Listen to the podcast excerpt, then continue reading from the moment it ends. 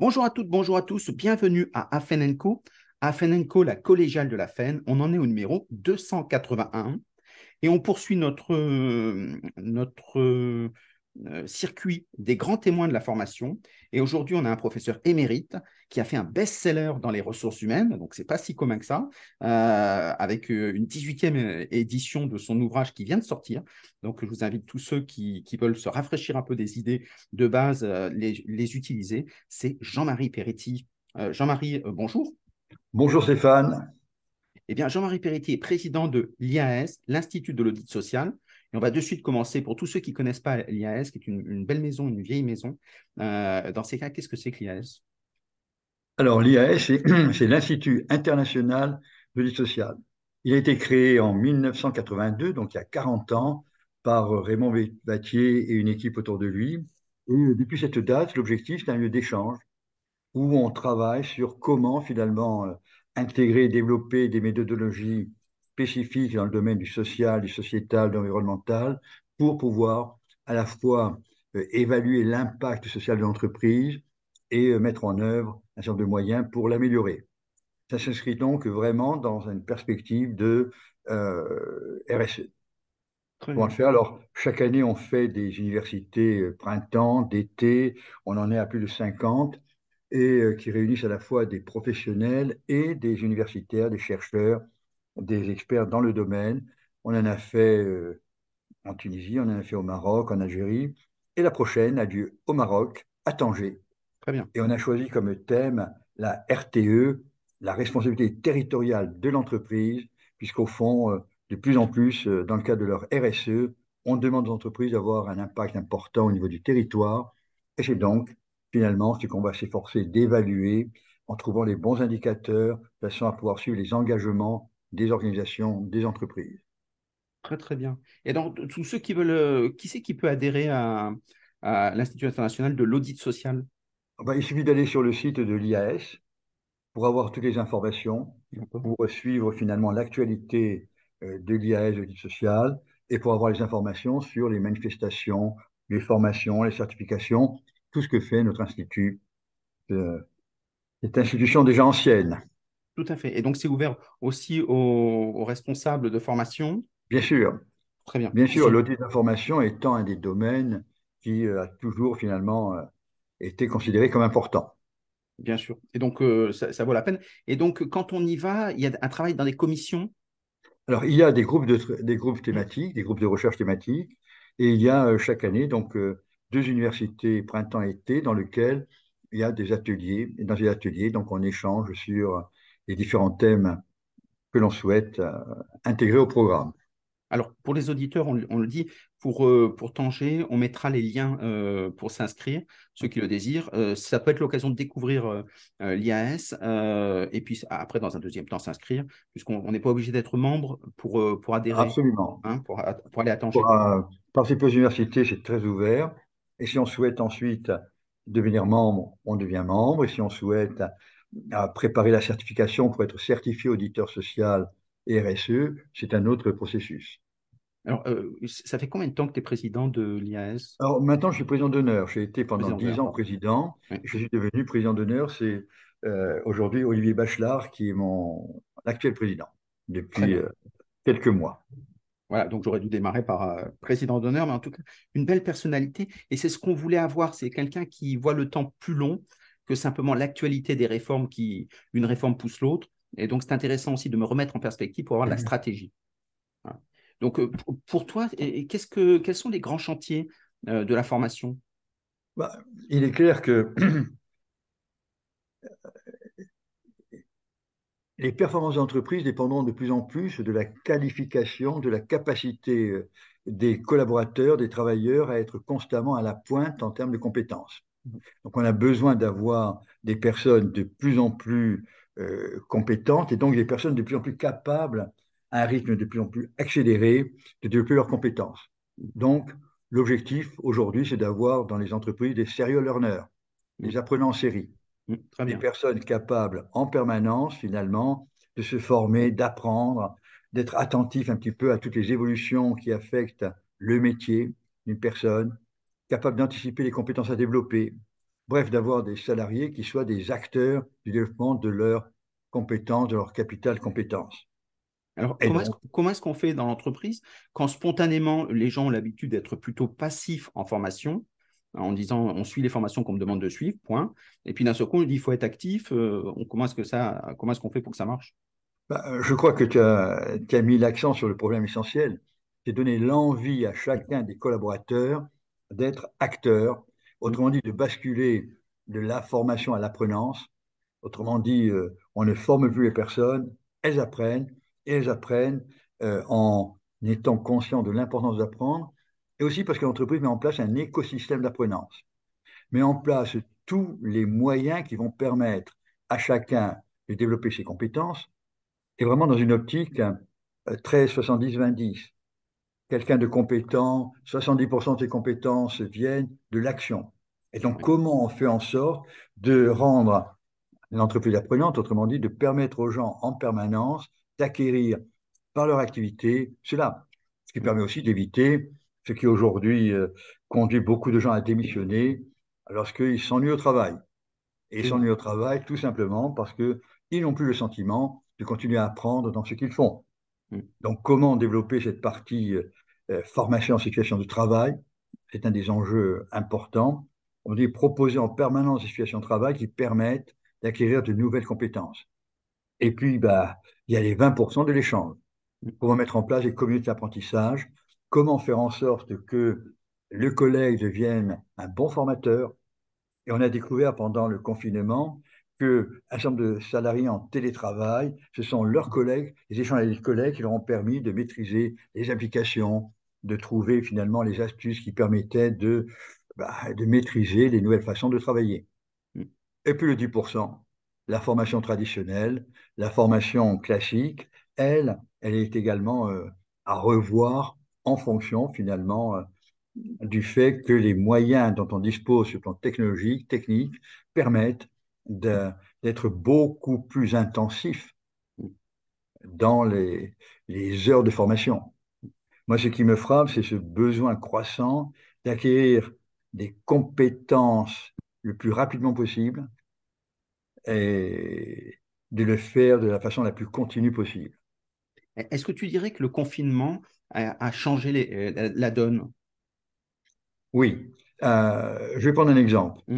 Euh, j'ai, avec la chaire Essaye du conduit du changement dont je suis titulaire, nous avons créé des MOOC. Ces MOOC sont disponibles sur Coursera. Dès le premier jour du confinement, il y a eu une explosion de la consommation de MOOC. Mm.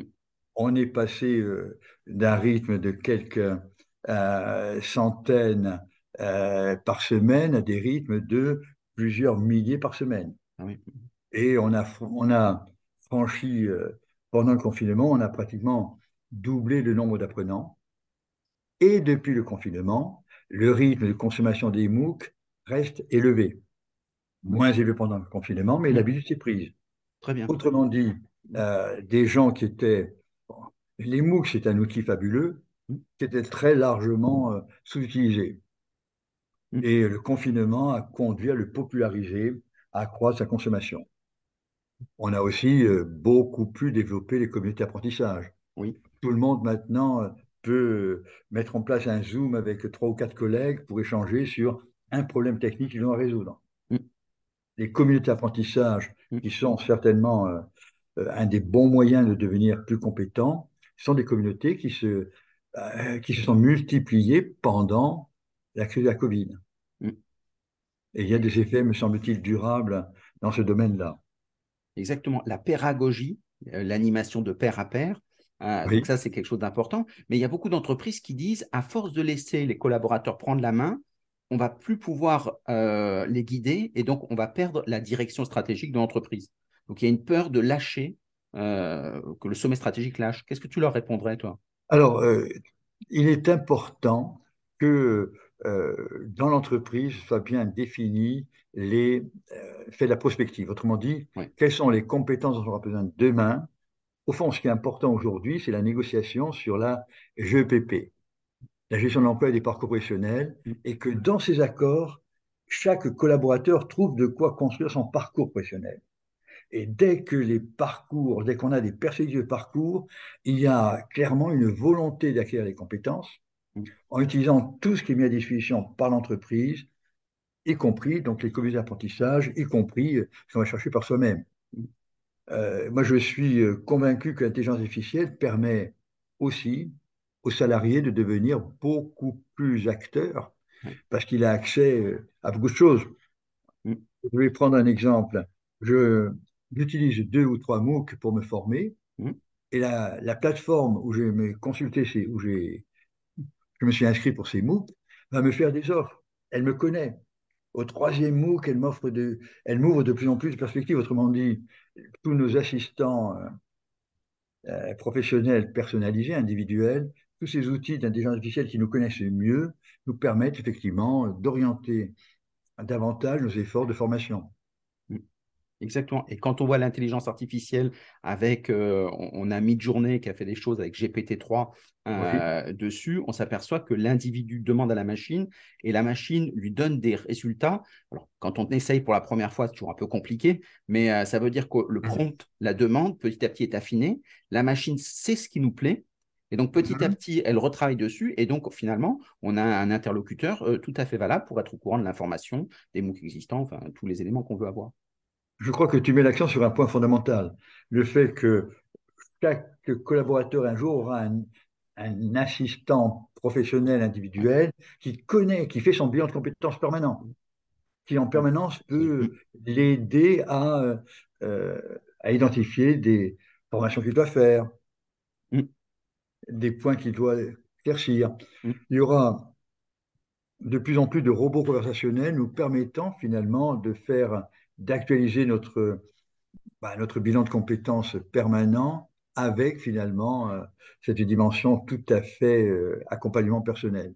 Et même nous motiver avec le coaching parce qu'il il saura si effectivement bah, ça nous stimule avec des petits bracelets, enfin tout ce qui est, ce qui est mm-hmm. techniquement possible. Donc ça veut dire que ça, ça, ouvre des perspectives. Mais il y a beaucoup de personnes qui disent, ben, finalement, ces perspectives-là, c'est l'homme qui redonne la, la main à la machine. Et finalement, comme disait Elon Musk, l'homme devient le toutou de la machine. Alors, le risque existe de dépendance, d'addiction. Mm, mm, mm. Et euh, ce risque probablement très fort dans la jeune génération qui euh, a pris l'habitude d'interroger euh, Siri ou autre, d'interroger et d'avoir des réponses et de se fier à ces réponses, même si elles sont parfois un peu surprenantes, même si parfois tout ce qui est utilisation d'intelligence artificielle peut conduire finalement à euh, à, des erreurs, voire même à, de mauvaises interprétations. Mais au fur et à mesure qu'on maîtrisera mieux l'outil, et où chaque personne maîtrisera mieux son outil, il y aura certainement, euh, euh, comme on dit, une formation augmentée. il y a une capacité finalement à, à, se former mieux, plus vite, et donc l'entreprise en tirera profit si elle est capable de désigner des objectifs. Autrement dit, voilà ce que nous, vers quoi nous allons, voilà les compétences dont on aura besoin en 2030, voilà les pistes sur lesquelles vous devez avancer. Même si les compétences de 2030, on ne les connaît pas, on sait par contre euh, quelles seront leurs caractéristiques, à quoi elles doivent répondre. Et donc, on peut euh, favoriser chez les salariés, chez les collaborateurs, on peut favoriser chez eux cette volonté finalement d'être constamment bancable, d'être mm. constamment, d'avoir une valeur croissante, un capital compétence croissant, et leur donner envie euh, de ce fait d'utiliser tous les moyens mis à leur disposition. Mm. Autrement dit, euh, l'entreprise aurait pour vocation d'être euh, le créateur de marketing, donner l'envie aux apprenants. Donc ça, ça deviendra le rôle de l'entreprise? Alors, le manager. C'est lui qui doit effectivement veiller à ce que ses collaborateurs aient envie d'eux. Mmh. Aient envie, autrement dit, qu'ils sachent que lorsqu'ils se font des efforts pour développer leurs compétences, l'entreprise leur sera reconnaissante. En fait, qu'ils pourront progresser mmh. de l'entreprise ou d'ailleurs euh, en dehors de l'entreprise. Autrement dit, qu'ils sachent qu'il y a une réciprocité. Je fais un effort pour me former, je me forme en dehors de mon temps de travail, sur des MOOC, je fais plein de choses en plus de ce que me propose l'entreprise.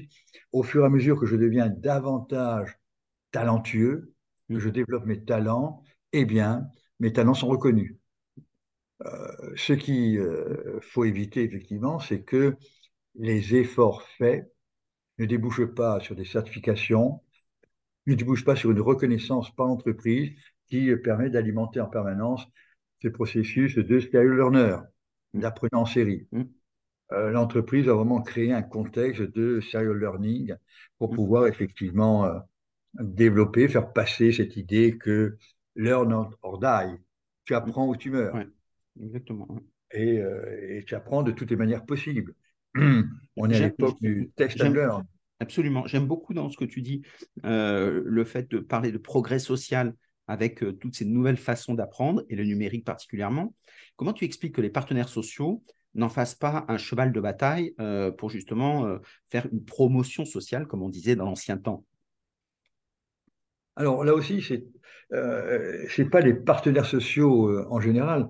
Il y a des entreprises dans lesquelles, lorsqu'on regarde les accords du GEPP mmh. qui sont négociés, les partenaires sociaux veillent à mettre en place toute une série d'outils veille à mettre en place tout ce qui va permettre d'accompagner convenablement euh, les collaborateurs et de leur donner l'envie d'eux. Mm. Et puis, euh, bon, il y a euh, bon, très souvent des blocages sur les retombées financières en termes de rémunération ou autre de la formation, sur lesquels parfois il peut y avoir des blocages en disant oui, développer compétences c'est bien, mais il faut immédiatement un système de reconnaissance mm. traduit en termes de coefficients, de primes ou autres. Et là, euh, ça peut freiner les envies, y compris euh, de l'entreprise. Mm. C'est pour ça que l'entreprise qui devient un créateur de talent, comme tu disais euh, très mm-hmm. justement, et aujourd'hui il y a des outils très souples, on peut penser aux open badges ou des choses comme ça qui sont très mm-hmm. faciles à utiliser et qui permettent de donner de la visibilité, de l'employabilité dans l'entreprise, mais aussi à l'extérieur de l'entreprise pour les salariés. Et ça, c'est quelque chose qui fait un peu peur aussi quand même dans les entreprises. Les bah, salariés peuvent partir. Oui, mais euh, l'idée même de la fabrique de talents, c'est que je fabrique beaucoup de talents. Mm. Si certains talents partent, eh ben, tant pis, parce que j'aurai toujours cette image de fabrique de talents qui attirera. Mm. Je serai euh, euh, attractif, mm. je serai une entreprise magnétique, une entreprise capable d'attirer les meilleurs talents, de les fidéliser, parce que si, je, si le salarié a le sentiment que dans l'entreprise, il continuera à apprendre toujours plus, mm. il repoussera plus tard son envie de valoriser les compétences acquises à l'extérieur. Mm. Euh, souvent, dans les motifs de départ d'une entreprise, c'est je n'apprends pas assez, mm. je ne développe pas suffisamment de nouveaux talents, de nouvelles compétences.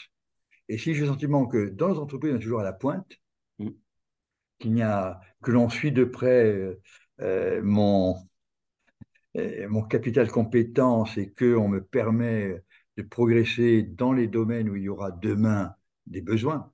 Mm. Qu'on est, euh, au fond, que dans ma boîte, on a déjà commencé à réfléchir sur l'impact du métaverse et où on a déjà euh, euh, développé chez nous l'envie de. Mm.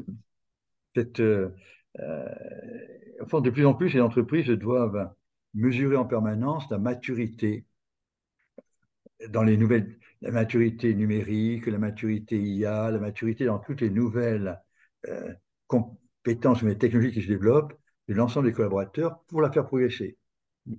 Et lorsqu'une entreprise a cette volonté de faire progresser l'ensemble, finalement, la maturité dans différents domaines technologiques de ses collaborateurs, les collaborateurs n'ont pas très envie de quitter une entreprise qui leur permet de progresser.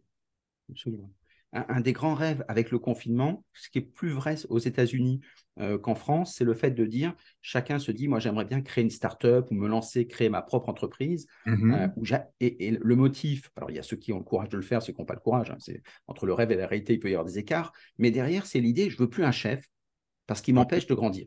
Voilà. Et donc il me donne des ordres qui sont stupides. C'est-à-dire je ne comprends mm-hmm. pas le sens de ce que je fais. Euh, comment est-ce qu'on peut faire dans l'entreprise pour bah, pour faire plein de chefs? Bah, en fait, euh, aujourd'hui, lorsqu'on revoit les systèmes d'appréciation des compétences, enfin, des, pas des compétences, euh, chaque année, on fait finalement l'entretien d'évaluation d'un manager. Il y a des questions qui n'apparaissaient pas il y a quelques années. On voit dans le tableau de bord, par exemple, la consommation par les collaborateurs des MOOC, de, enfin, en tout cas les cooks, des Mmh. programmes euh, spécifiques. Le pourcentage de collaborateurs qui sont allés euh, sur un certain nombre de sites de la maison pour euh, devenir mobile, pour bouger. Mmh. On va faire, on responsabilise, puisqu'au fond, on évalue le manager, sa capacité à stimuler la curiosité, l'envie, le désir de euh, progresser, de bouger, y compris en interne, de ses collaborateurs. Mm. Et plus on focalise avec des indicateurs qui sont des indicateurs finalement euh, faciles à mesurer, que l'on euh, va évaluer ce que fait le manager, bah, le manager, bien évidemment, il devient beaucoup plus actif par rapport à cela. Mm. Comme indicateur, par exemple, c'est quoi? Par exemple, le pourcentage de mes collaborateurs qui ont suivi dans le cadre de l'e-learning, de l'offre de la maison, Mm. euh, le nombre moyen de MOOC choisis, de cours Mm. suivis, les indications obtenues. Autrement dit, on suit de près un peu un tableau de bord Mm. de l'utilisation de l'écosystème d'apprenance par l'équipe du manager. Ont-ils participé à des, à des groupes de co-développement, à des ateliers participatifs? Bref, euh, est-ce qu'ils ont pris des initiatives dans tel ou tel domaine? Ce que mes collaborateurs ont fait, euh, leurs euh, actions, leurs actes pendant la période, est un élément important pour vérifier si je suis un animateur capable de développer cette, euh, bah, de faire de chacun de mes collaborateurs un serial learner, un apprenant en série, quelqu'un de curieux qui se forme par tous les moyens et qui demande finalement les moyens de se former. Pas simplement partir faire une formation longue, mais se former au quotidien. Et c'est le rôle du manager de susciter cette curiosité? Ah bah, je pense que oui. Mmh. Il n'est pas tout seul à le faire. L'entreprise doit lui fournir les moyens, autrement dit, notamment euh, euh, ses politiques et ses pratiques en matière euh, de développement des compétences qui soient claires, qui soient euh, bien cascadées de tout, à tous les niveaux. Mais ensuite, le manager, euh, bah, c'est lui qui doit veiller euh, au quotidien à ce que le collaborateur soit un apprenant permanent. Le mettre en situation de travail, euh, identifier le moment où euh, le collaborateur risque d'être atteint de burn-out, hein, cet ennui au travail, ce burn-out, et puis euh, la perte de sens. Bien sûr. Il, il, faut, comment lui donner de nouveaux challenges à relever, lui offrir de nouvelles, de nouveaux défis, enfin bref, veiller à ce que le collaborateur soit perman en permanence en train d'apprendre et d'avoir envie de le faire. Est-ce que tu mettrais ça dans une politique d'intelligence collective? Ah, bien sûr. Euh, le manager, il est, c'est lui qui va faire en sorte qu'il y aura euh, que ses collaborateurs euh, participent le plus à l'émergence d'une intelligence collective dans son équipe et plus largement. Tandis que ses collaborateurs soient poussés à participer à des ateliers participatifs, des groupes de co-développement, tout euh, transverse. Mm. C'est-à-dire que euh, fonctionner en mode de co. et en mode open, ouais. y compris open en dehors finalement euh, de la frontière même de l'entreprise. Mm. Pousser oui, les collaborateurs à, à, participer à un vrai écosystème. Euh, à passer euh, éventuellement à passer quelques journées dans des espaces de, de coworking ou bien euh, les inciter aussi parfois à avoir des projets de start-up car finalement, même si la start-up ne voit pas le jour, les compétences acquises pour finalement son projet de start-up sont des compétences qui favorisent l'intrapreneuriat, les comportements innovateurs, créatifs de chacun de, des collaborateurs. On a tout à gagner à ce que un collaborateur ait un projet, même sa entreprise, qui ne marche pas. Les compétences qu'il a développées pour un, dans ce projet sont des compétences qui vont rejaillir. Bien sûr. Même si elles ne sont pas prédéfinies en disant on ne sait pas exactement dans quoi ça va rejaillir, mais effectivement, c'est très important. Aujourd'hui, quand on voit les entretiens professionnels, Alain-Frédéric Fernandez, qui est un spécialiste des entretiens oui. professionnels, mmh. dit que grosso modo, selon son expérience, il y a à peu près 4% des gens qui viennent en entretien professionnel avec un projet. Mmh. Les gens préférant être opportunistes en disant ça sert à rien d'avoir un projet, puisqu'à la fin, le projet, on va le changer. Euh, donc, autant être opportuniste au sens noble du terme. Euh, donc, euh, dans ces cas-là, est-ce qu'il a raison? Est-ce que finalement, la notion de projet a, a disparu? Alors, je crois qu'il y a une forte demande de la part des collaborateurs qu'on soit capable de les, leur proposer des projets. Ceux qui trouvent des projets par eux-mêmes, Mm. dans, enfin, par eux-mêmes, ça veut dire de, souvent dans leur milieu amical, de, puis leurs relations extra-professionnelles, à part euh, dans certains diplômés de grande école ou autres qui se retrouvent euh, entre eux et qui euh, bon, sont sensibilisés par tel ou tel projet. Il y a quand même une forte attente que l'entreprise leur dise, voilà, dans le cadre de nos orientations, de nos projets, voilà ce qu'on vous propose, y compris d'ailleurs les ateliers de co-développement. Les salariés sont favorables à participer à ces ateliers participatifs, Bien sûr, mais euh, il faut leur indiquer quelques problèmes sur lesquels travailler. complètement. Et donc, c'est une courbe d'apprentissage. Voilà. Et euh, on dit voilà, donc on va, on va créer euh, 10 groupes de travail sur euh, ces thèmes-là, Mm. avec tel objectif. Euh, est-ce que vous êtes, euh, est-ce que vous êtes candidat pour l'un d'entre eux? Mm. Et on est généralement agréablement surpris par, euh, par les choix. Mm. Autrement dit, des personnes vont choisir des sujets tout à fait en dehors de leur domaine et ensuite vont dans, sur ces projets-là apporter un regard différent et euh, y trouver du plaisir et apporter beaucoup. Mm.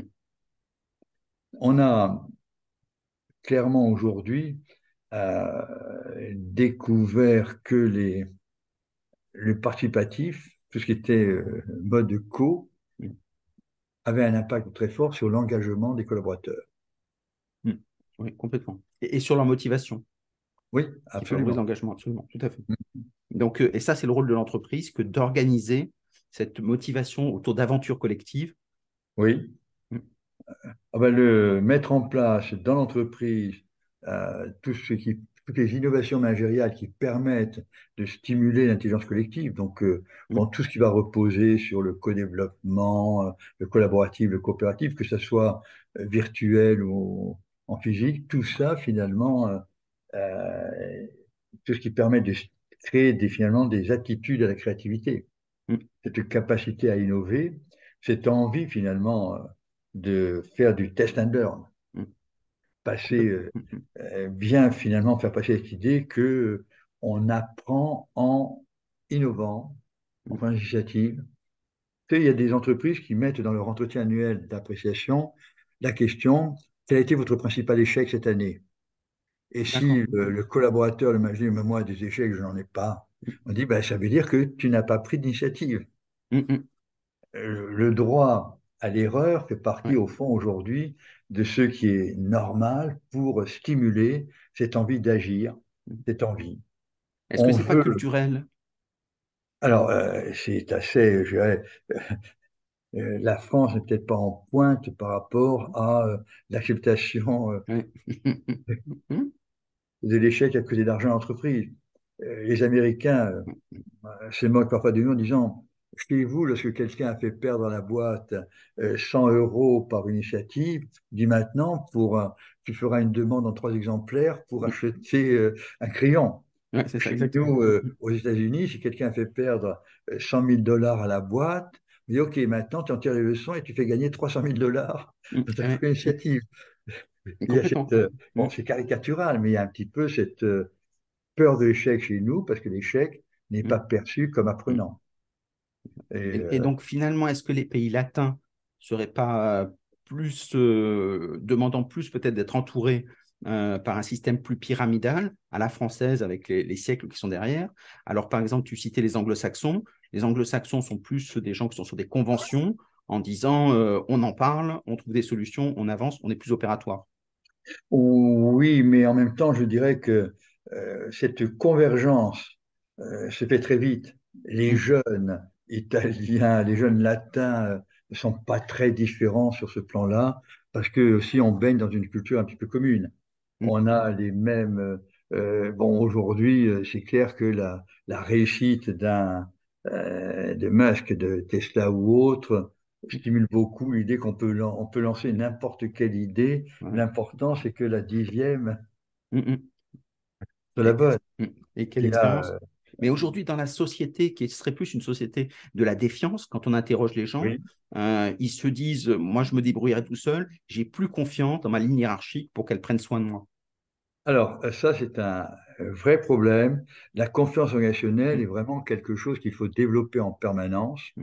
Euh, ce qui veut dire qu'il faut que le salarié ait le sentiment que son chef est compétent. Un chef compétent sur le plan éthique, qui sache qu'il faut mm. faire, mm. et qui soit capable de prendre des bonnes décisions au bon moment. Euh, et la confiance organisationnelle, alors il y a eu un moment pendant la crise euh, sanitaire où elle s'est renforcée. Les salariés ont trouvé que leur boîte, que leur manager faisait ce qu'il fallait dans une période où il fallait effectivement euh, tout changer. Et puis, il y a eu quelques désillusions lorsqu'il a fallu retourner au travail et que finalement, tout ce qui avait été développé comme compétence pendant le confinement, pendant le confinement, il y a eu vraiment des innovations sur le terrain. Dans les... Il y a eu beaucoup de choses qui demandaient à être ensuite capitalisées. Du style? Ah bah, du style, on a trouvé moyen de régler plus facilement, euh, de, euh, de court-circuiter telle relation habituelle pour mm-hmm. traiter le problème. On n'a pas eu, enfin, tout ce qui a permis finalement cette résilience extraordinaire des entreprises qui font qu'il y a eu une continuité d'activité alors même qu'il y avait un certain nombre de difficultés considérables. Et au retour, au retour, les gens qui avaient développé des compétences pendant la crise sanitaire, pendant le confinement, eu le sentiment que euh, bah, leur chef, que l'autonomie qu'ils avaient conquis, ils avaient conquis une très forte autonomie pendant cette euh, période, que leur chef euh, n'acceptait pas cette autonomie. Bien sûr. Leur chef voulait revenir à une approche davantage de contrôle précédent. À l'ancienne. À l'ancienne, qui avait, qui n'était pas prêt finalement à développer euh, une autre forme de proximité. Mm. Que, bon, c'est sûr que beaucoup de chefs ont vécu jusqu'au burn-out, cette mm. situation euh, euh, où ils n'ont pas su adapter assez vite leur mode de contrôle, leur mode de management, alors qu'au distanciel ou à mm. l'hybride. Mais oui, il y a eu des désillusions qui ont provoqué notamment des départs. En France, on n'a jamais eu autant de démissions de CDI. Mm. On n'a jamais eu autant de ruptures en cours de période d'essai. Mm. On n'a jamais eu, au fond, le quick quitting, les gens qui partent vite. Mm, on est stupéfait de voir que même pendant des contrats à durée déterminée, ils sont rompus, euh, en 2022, ils sont rompus beaucoup plus enfin, ils sont rompus avant, ce qui n'était pas le cas euh, un an ou deux avant. Mm. C'est-à-dire qu'on a actuellement cette dès que dès qu'un collaborateur a le sentiment que euh, bah, que c'est plus qu'il attendait, que mm. l'autonomie qu'il voulait il ne l'a pas, il a d'autant plus tendance à partir que le marché de l'emploi est fabuleux. Mm. On n'a jamais eu autant de postes vacants. Et puisqu'il y a des postes vacants, bah, je vais euh, y aller, mais je vais changer en étant très exigeant. Euh, les chasseurs de tête ou les recruteurs disent, bon, c'est euh, effrayant parce que euh, les personnes qu'on a recrutées pour un poste qui sont vraiment très bien, au dernier moment, elles ne viennent pas. Mm. elles ne viennent pas parce que il y a ben, parce qu'il y a quelque chose qui, dans l'entreprise, leur a tout d'un coup déplu. Mm. Donc il y a une montée de l'exigence.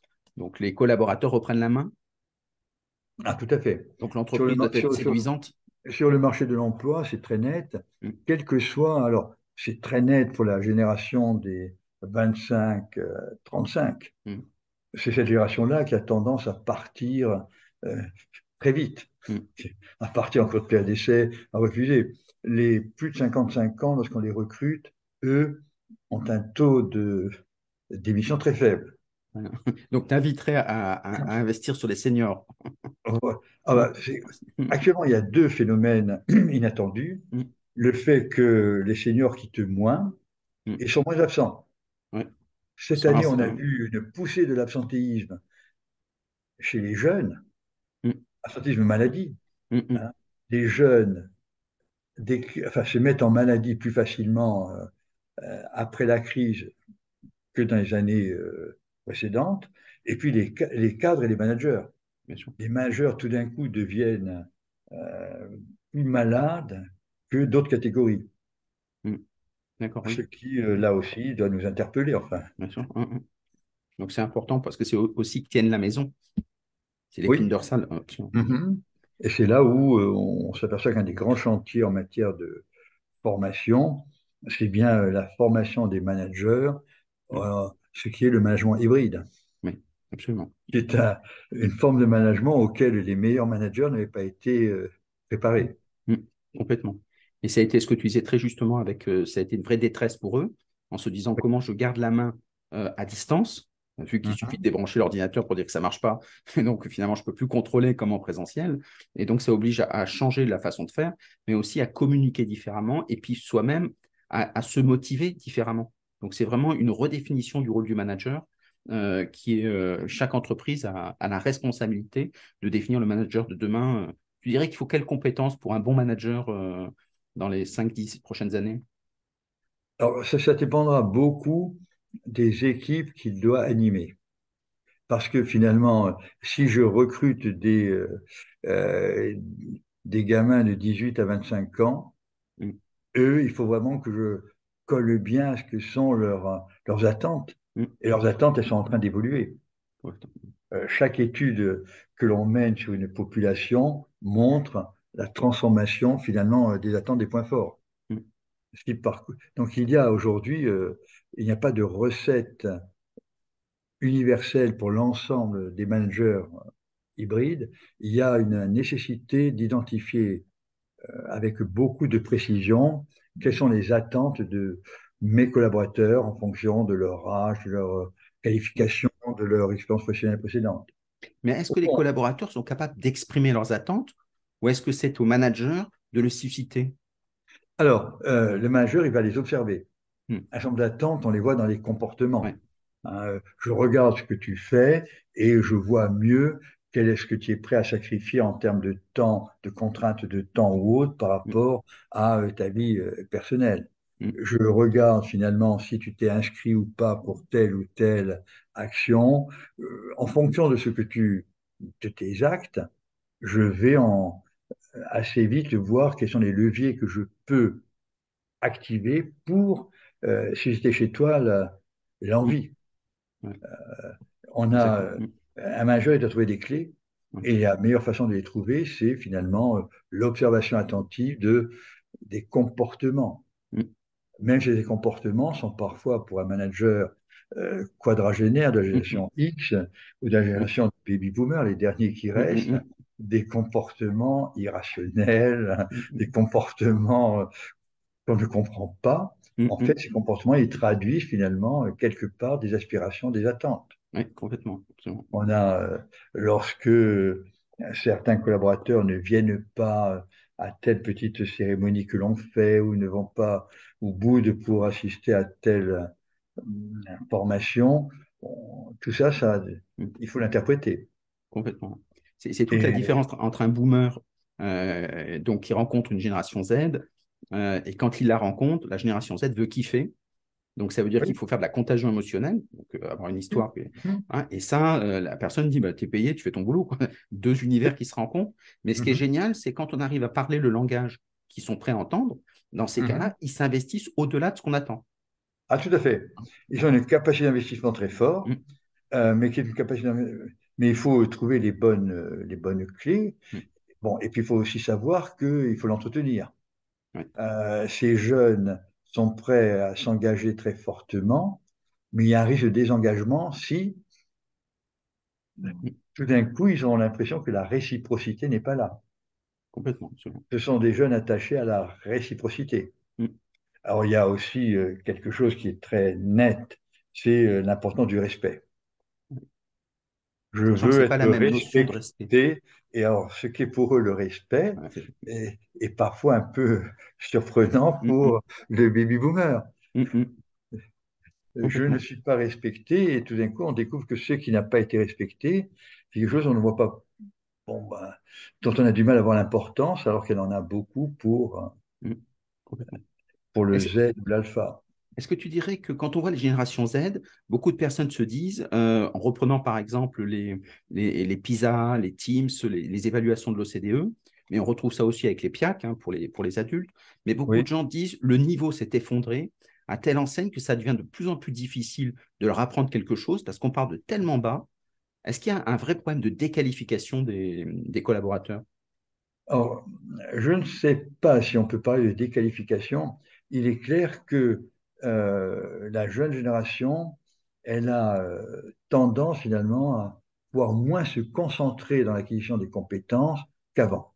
Qu'un des dégâts finalement euh, des, des réseaux sociaux ou autres, cette culture de l'instantanéité qui fait que pour pouvoir conserver l'attention, il y a un ouvrage remarquable qui est celui sur le poisson, hein, Mhm. sur, où on s'aperçoit que euh, la capacité d'attention Mhm. d'un poisson est très courte, 8 secondes, Mhm.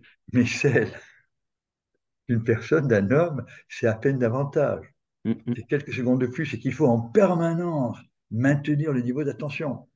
Qu'il faut en permanence, euh, si je suis euh, prof face à un groupe, je dois en permanence avoir des gestes ou autres qui euh, réattirent l'attention. Je dois euh, faire euh, en sorte que les ne pas rester pendant 30 secondes de façon monocorde monotone.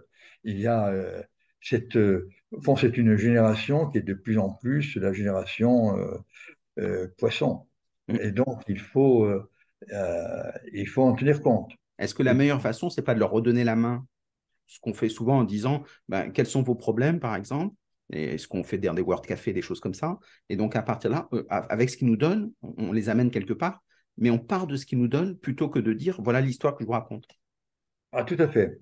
Leur laisser plus de choix dans la définition, même si en réalité, euh, il faudra au fur et à mesure réajuster un petit peu Mm, parce mm, qu'ils ne trouvent pas toujours euh, la bonne chose. Je, vais prendre un exemple. Une entreprise qui, a- qui, a- qui recrutait beaucoup d'alternants et qui euh, s'apercevait que leur période d'onboarding, euh, manifestement, euh, ça n'intéressait pas beaucoup tout ce qu'on leur disait pendant cette période-là mm, et qu'on dit, bon, on, on va leur dire, voilà, qu'est-ce que vous voulez qu'on voit, qu'est-ce que vous voulez qu'on fasse mm, pendant cette mm, semaine d'intégration? On les faire concevoir le programme par, et, et là, les personnes, effectivement, euh, les jeunes ont demandé euh, des éléments dont certains rejoignaient ce qu'on leur proposait, d'autres étaient euh, ben, des innovations intéressantes, mm, mm, mais in fine, qu'est-ce qu'ils appréciaient là? Mm, mm, Bien sûr. L'onboarding, Mm, l'embarquement, ils étaient vraiment embarqués. alors que précédemment, avec un produit qui n'est pas toujours très différent, il n'était pas.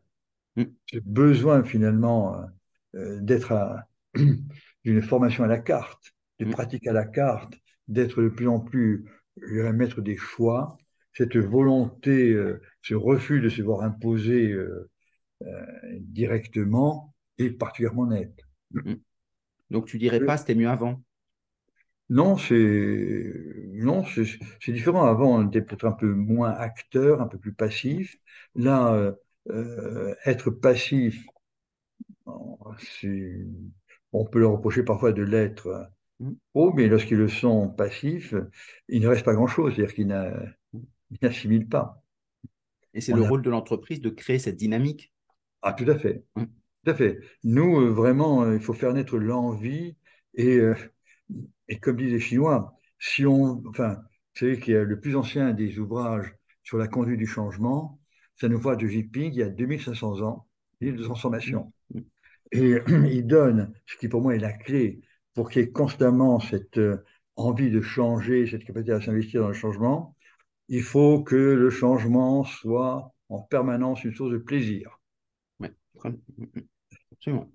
Et, je crois qu'un manager qui a compris que plus il donnait de plaisir à ses collaborateurs à travers ce qu'ils font, ce qu'ils créent, euh, à travers finalement euh, le contenu intrinsèque de leur travail, Mm, y compris en leur faisant partager la raison d'être.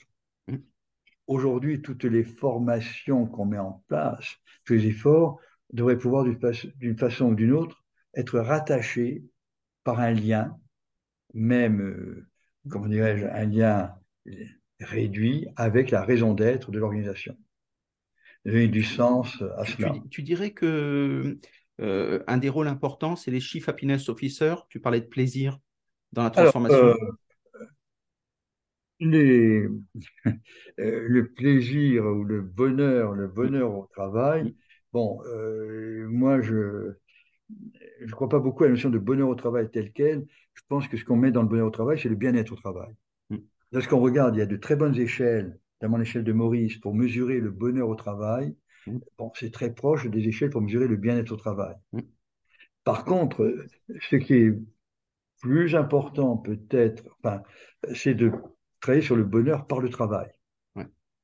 Trouver moyen de faire en sorte que ce qu'on propose soit source de bonheur.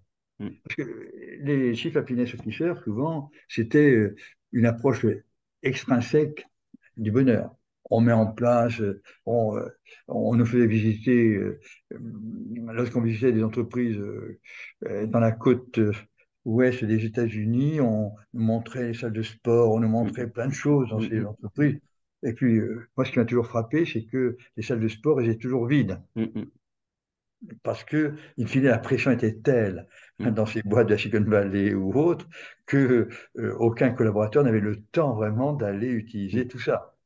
Mm. Et c'était les visiteurs extasiés qui euh, contribuaient à la, marque employeur, mais euh, l'expérience vécue n'était pas tout à fait cette table de ping-pong. ouais, que ça nous permet tous les jours de nous défoncer au ping-pong. Non ça m'a toujours frappé dans mes, mes learning expeditions là-bas, de voir à quel point euh, tout ça, c'était, euh, on nous le montrait, mais on ne voyait pas aux heures, euh, aux heures où on visitait, on ne voyait pas de gens. C'est ça, exactement, parce qu'ils travaillaient. mais, c'est très juste, et j'aime beaucoup l'idée de dire que le travail est un espace de plaisir, de dépassement de soi aussi. simplement, il faut que ce soit organisé ainsi. Oui, Absolument. Il faut, euh, de même qu'on dit aujourd'hui, il faut faire, il faut euh, du funny learning, il faut du funny ceci, du funny cela. Il y a euh, toujours comment, finalement, allons-nous dans ce sens. C'est ce que les designers disaient. Quand, on a, quand ils ont un bossu, le rôle des designers au début, c'est d'habiller le bossu. Alors qu'ils disent notre travail, c'est de travailler sur les usages. Et donc, c'est très en amont. Donc, quand c'est moche, ben, finalement, on met un coup de peinture pour que ça fasse beau. Voilà. Mmh et c'est ça souvent ce qui est funny, c'est utilisé en se disant on fait comme d'habitude, mais on essaye de mettre un baby-foot au milieu de la salle. Quoi. Voilà, absolument. Et euh, bon, c'est baby-foot, mmh, mmh. c'est pas très décoratif et surtout, c'est tellement peu utilisé. Oui, exactement. Ça. Euh, il y a je viens de, euh, un auditeur, c'est quelqu'un qui interroge beaucoup, je sais pas que c'est beaucoup d'entretiens, donc les auditeurs sociaux, mais évidemment, il, il, récupère plein de, de moments vécus par. Je me souviens, moi, je vais faire du baby-foot aux heures où je sais que le grand patron va passer, parce que du coup, euh, il va pouvoir effectivement être ah rassuré sur. Donc, c'est le marketing personnel. Oui, son idée marche. très, très bien. Donc, si on devait, euh, puisqu'on arrive à la fin de l'émission, parce que euh, donc c'était très intéressant, très riche, justement, si on devait dire pour l'année à venir, qu'est-ce qui te paraît important pour les entreprises euh, à surveiller dans l'année qui vient? Alors, vraiment, euh, offrir à chaque collaborateur des situations de travail intéressantes. Faire en sorte, veiller à ce que chaque collaborateur euh, trouve vraiment du sens à ce qu'il fait, à ce qu'il apprend. Autrement dit, le rassurer sur l'intérêt de ce qu'il fait et, sur le, et ainsi, en même temps, lui offrir des perspectives. Euh, créer la confiance dans un environnement de plus en plus volatile, incertain, complexe, ambigu. J'ai confiance dans mm. mon chef pour finalement euh, euh, aller dans le sens qu'il nous ouvre, dans le sens qu'il nous présente. Mm. On a, bon, il faut jouer à fond la, la confiance et donc l'optimisme. Exactement. Donc ça, bravo, on termine avec une belle démarche. J'aime beaucoup l'optimisme. Euh, comme valeur sociale importante. Euh, et donc, euh, bah, Jean-Marie, c'était passionnant. si on veut te, suivre dans ces cas-là, et si on veut te contacter pour avoir d'autres informations, on peut le faire comment? Alors, mon mail, mon mail, bien, sûr, peretti, p e r e t i arrobase, e 2 e Impeccable. Et est-ce que tu peux rappeler euh, pour Tanger ce qui va se passer à Tanger, avec les dates? C'est donc euh, au mois de mai prochain, mmh. deux jours. Hein. c'est le week-end de Pentecôte. Très bien. Le vendredi et le samedi de Pentecôte à Tanger. Et donc, euh, sur. Et on abordera notamment le thème du territoire, puisque finalement, chaque année, on prend un thème pour notre université de printemps. Merci beaucoup, Jean-Marie. Tanger étant un territoire qui s'est profondément transformé, Mm. une capitale et de l'aéronautique et euh, de la de l'automobile. On visitera d'ailleurs Tanger Med et on visitera euh, Renault. Et euh, effectivement, donc, on se centre un petit peu sur cette RTE, cette responsabilité territoriale des entreprises. Merci beaucoup à tous. Merci, Merci beaucoup Jean-Marie. Merci à tous. Au revoir.